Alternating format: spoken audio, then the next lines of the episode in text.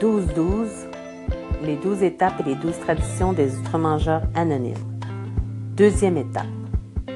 Nous en sommes venus à croire qu'une puissance supérieure à nous-mêmes pouvait nous rendre la raison. La deuxième étape a fait réagir plus d'un outre-mangeur compulsif. Me rendre la raison? Se sont-ils dit, mais pourquoi? Je n'ai pas perdu la raison, moi. J'ai un problème de nourriture, nuance. Si nous y regardons de plus près, peut-être changerons-nous d'avis. Voyons. Un examen honnête de notre vie passée nous révèle que nous avons toujours mangé de façon aussi irrationnelle que dangereuse. Menés par notre compulsion, il nous est arrivé d'avoir, face à nos nourriture des attitudes inimaginables de la part d'une personne sensée. Certains ont fait en pleine nuit des kilomètres et des kilomètres pour aller chercher quelque chose qui calmerait leur faim compulsive. Nous avons mangé de la nourriture brûlée ou congelée, des choses pas très fraîches et même avariées. Il y a eu aussi les bouchées, les bouchées volées dans l'assiette des autres. Dans la rue, n'importe où, nous avons ramassé des choses sur le sol pour les avaler. Nous avons fouillé dans les poubelles. Nous avons souvent menti à propos de ce que nous avions mangé, non seulement pour tromper les autres, mais pour nous cacher la vérité à nous-mêmes.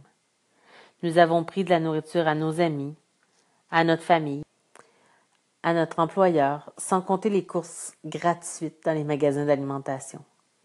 Pour acheter de quoi manger, nous avons aussi pris l'argent des autres. Nous nous sommes empiffrés jusqu'à nous sentir près d'éclater, jusqu'à nous rendre malades. Nous savions que nous étions en train de déformer notre corps et de causer de graves préjudices à notre santé, mais nous continuions à manger compulsivement. Pour manger, nous nous sommes isolés, coupés de toute véritable relation avec les autres nous nous sommes empêchés de voir du monde.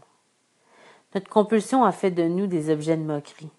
Elle a aussi détruit notre santé.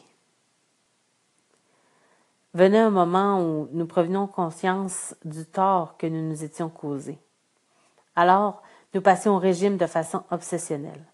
Pour maigrir, nous avons en effet dépensé des sommes effarantes. Nous avons essayé toutes les marques de coupe-fin et tous les types de régimes. Nous sommes devenus membres de groupes de contrôle du poids et de conditionnement physique. Nous sommes allés chez l'hypnotiseur ou chez l'analyste. Nous avons passé par des opérations du système digestif. Certains se sont fait attacher les mâchoires. Chaque fois, nous nous félicitions de notre décision, sûrs d'avoir trouvé la solution nous assurant le beurre et l'argent du beurre. Peut-être sommes-nous allés d'un médecin à l'autre à la recherche d'un bon remède. Chaque docteur nous proposait un nouveau régime, mais nous n'avions pas plus de succès avec celui-là qu'avec les autres. On nous a prescrit des médicaments ou donné des piqûres. Tout allait bien pendant un certain temps, mais nous finissions toujours par retourner à nos anciennes habitudes. Nous recommencions à outre-manger compulsivement et finalement, nous reprenions le poids perdu à si fort prix. Il y en a qui ont jeûné avec ou sans surveillance médicale. La méthode fonctionnait pendant un certain temps, mais la compulsion et le poids revenaient aussitôt le jeûne terminé. D'autres ont mis au point des façons de ne pas garder ce qu'ils mangeaient purgatifs de toutes sortes, laxatifs, vomitifs, exercices à outrance.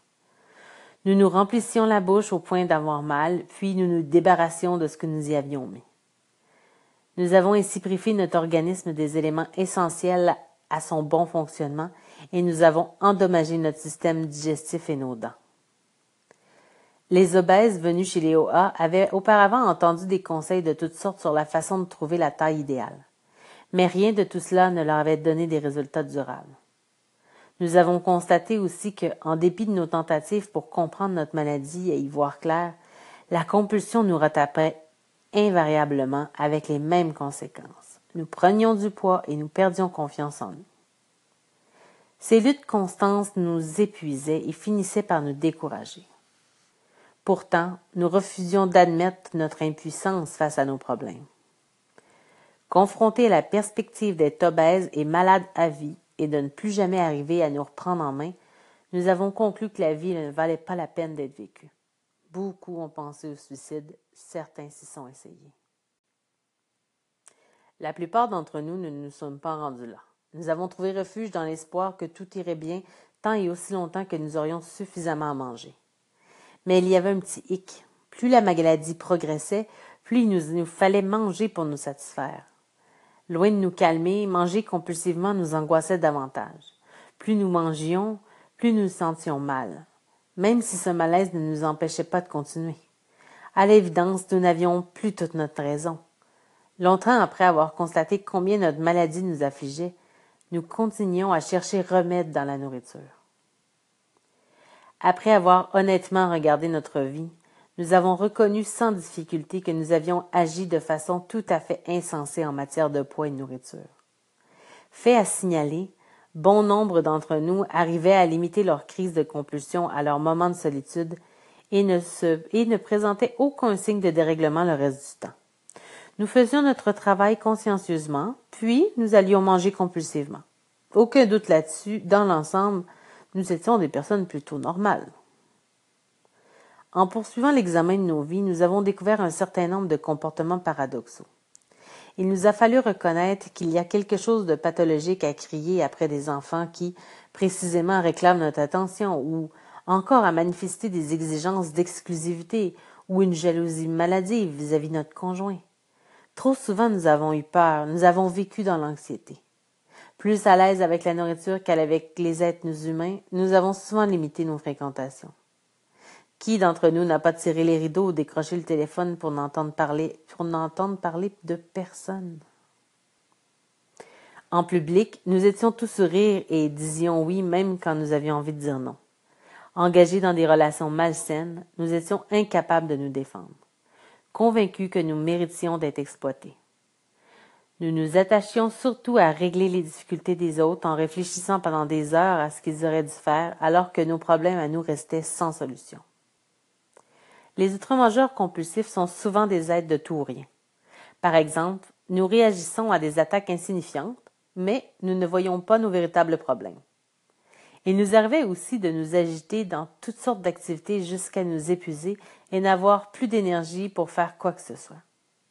Après des épisodes d'euphorie, nous tombions dans la dépression profonde. Pour nous, le monde était ou noir ou blanc. Si nous ne pouvions pas tout avoir, nous préférions ne rien avoir du tout. Si nous ne pouvions pas occuper la tête du peloton, nous ne voulions même pas rester dans la course. Graduellement, nous avons compris combien notre façon de voir les choses nous faisait souffrir et nous en sommes venus à penser qu'il fallait prendre les mesures pour changer cet état de fait. Nous avions en effet constaté que toute notre vie, y compris nos rapports avec la nourriture, était marquée par une conduite irrationnelle, déséquilibrée, insensée. Puisque ni la volonté ni le courage n'avaient pu nous éviter l'échec, que faire alors? De toute évidence, seule une puissance plus grande que la nôtre pouvait nous rendre la raison. Cette prise de conscience s'est rarement faite sans difficulté. Prenons le cas de ceux d'entre nous qui ne croyaient pas en Dieu.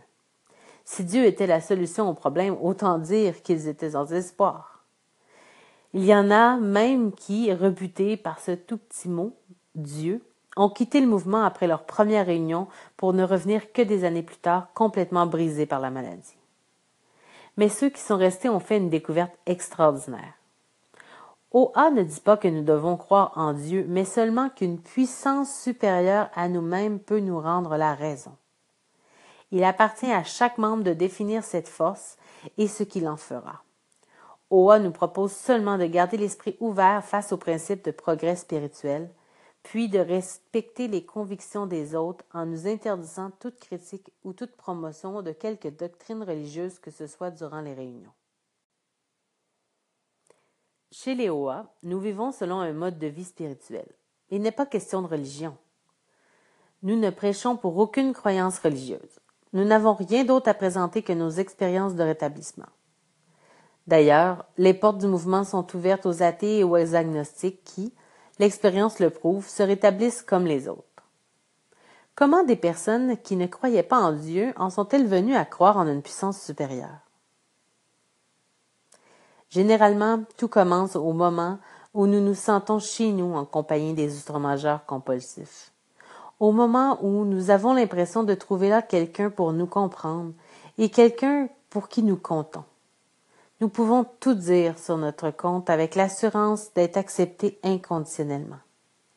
Cette acceptation se transforme en amour et cet amour nous donne une énergie nouvelle qui reste avec nous même en dehors des réunions.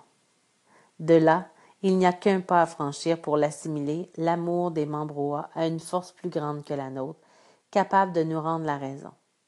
Dès lors, nous croyons en une puissance supérieure, l'amour de nos amis Oa. Nous n'avons pas tardé avant de demander à quelqu'un de nous parrainer ou de nous marrainer. Nous avons également choisi une personne avec qui nous avions des affinités et qui présentait les signes du rétablissement.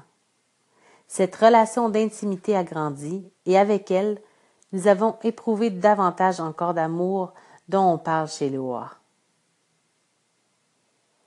Ce guide privilégié a répondu à nos questions, écouté patiemment l'exposé de nos problèmes. Il a été témoin de nos joies et de nos peines et les a partagées. Il nous a pilotés sur la voie du rétablissement en nous aidant à mettre en pratique les principes de OA.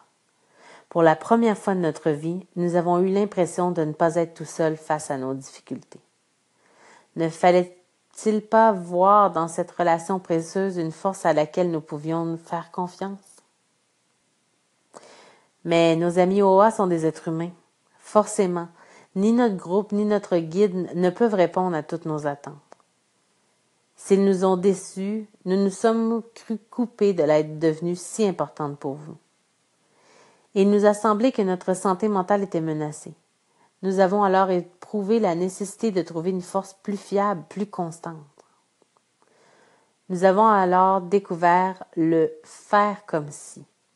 Il ne s'agit pas de jouer les dévots ni de mentir en affirmant une foi que nous n'avons pas. Faire comme si veut plutôt dire renoncer aux arguments académiques et théologiques en matière de croyance, mais fonder notre foi uniquement sur nos besoins et sur l'état désespéré de notre vie. Certains ont commencé par se poser des questions. Que pourrait bien m'apporter une puissance supérieure? Si j'avais une force supérieure dans ma vie, qu'est-ce que j'en attendrais? Que serait-elle pour moi? Nous nous sommes définis une puissance à nous, une puissance confortable. Nous avons alors fait comme si cette force était effectivement présente et nous avons constaté les bonnes choses qui nous arrivaient. Plus notre vie s'améliorait, plus grandissait notre conviction qu'une puissance supérieure à nous-mêmes pouvait nous rendre la raison. Quant à ceux qui étaient croyants à leur arrivée dans le mouvement, ils se sont dit La deuxième étape, c'est déjà fait pour moi, je crois en Dieu. Et pourtant, à leur grande surprise, cette étape leur a causé plus de difficultés qu'aux athées ou aux agnostiques. Nous croyions bien en l'existence de Dieu, mais nous n'avions pas la conviction que Dieu pouvait et voulait faire quelque chose contre notre maladie. C'est que l'aspect spirituel de la maladie échappe totalement à certaines personnes. D'autres estiment que Dieu, ayant d'autres choses à faire, il compte bien que nous nous occupions nous-mêmes de cette banale question de compulsion. Au début, nous ne comprenions pas que Dieu nous aime avec tout ce que nous sommes, y compris nos problèmes de nourriture. De plus, Dieu veut et peut nous inspirer, même si les décisions les plus petites, y compris lorsqu'il s'agit de décider quoi manger et en quelle quantité. Nous avons parfois demandé l'aide de Dieu pour arriver à maîtriser notre poids, mais nos prières sont restées sans réponse. Nous avons finalement vu pourquoi. En fait, nous implorions Dieu de nous débarrasser de nos kilos superflus, mais nous avions, l'intention de manger n'importe quoi, n'importe quand. La plupart, nous n'avions pas encore appris à voir Dieu dans les autres êtres humains, ni compris que c'était à ces derniers qu'il fallait nous adresser. Car chez les Oa, c'est dans l'amour des outre-mangeurs compulsifs réunis que se manifeste Dieu et son pouvoir de guérison divine. Si nos prières sont autrefois, sont restées autrefois sans écho, c'est peut-être simplement que nous n'étions pas destinés à trouver tout seuls le remède à notre maladie. Pour nous rétablir, nous devons aller vers les autres et apprendre à les aimer réellement. De toute façon, après des années de promesses et de prières, nous mangions toujours compulsivement et nous avions bien l'impression que Dieu ne pouvait pas nous rendre la raison dans ce domaine. Intellectuellement, nous croyions en la toute-puissance de Dieu, mais au fond de notre cœur, nous nous disions qu'en matière de nourriture, il n'était d'aucun secours. Pour nous rétablir, il nous fallait précisément changer notre conception de Dieu. Comment faire? D'abord, désirer nous donner un tout nouveau Dieu.